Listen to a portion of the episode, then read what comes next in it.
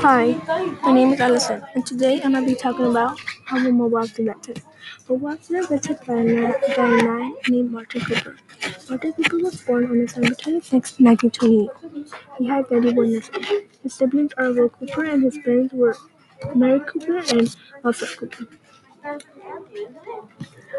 The first mobile app. There was actually no first mobile because the original app were launched 500, so meaning there were no first mobile that means no one else. People think an app called which in the present is kind of like a game called Slither.io.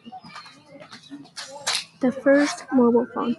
The first mobile phone was in 1973. The mobile phone looked very big. Some were big and some were small. They had very tiny buttons, and the colors were light brown or black. Mobile. Means something large or small that can be moved easily from place to place. The word app. The word app is an application which is the same thing as a software program like a device. The wife of Martin Cooper. The wife of Martin Cooper was called Arlene Harris. Arlene Harris was born on June 6, 1948, and died on June 12, 1976. Her age is 71 years old. Her parents were Dolores Harris and Homer Harris, and her siblings were Russ Harris and Les Harris. Martin Cooper had two children, but people don't know their names. No one knows actually. Martin Cooper graduated from Illinois Institute of Technology in 1950.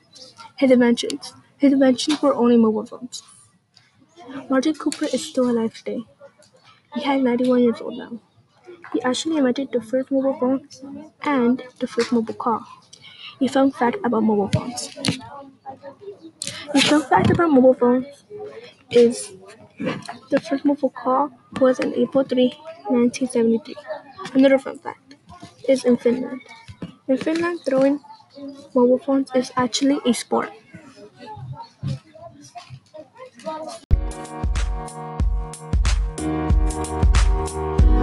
Música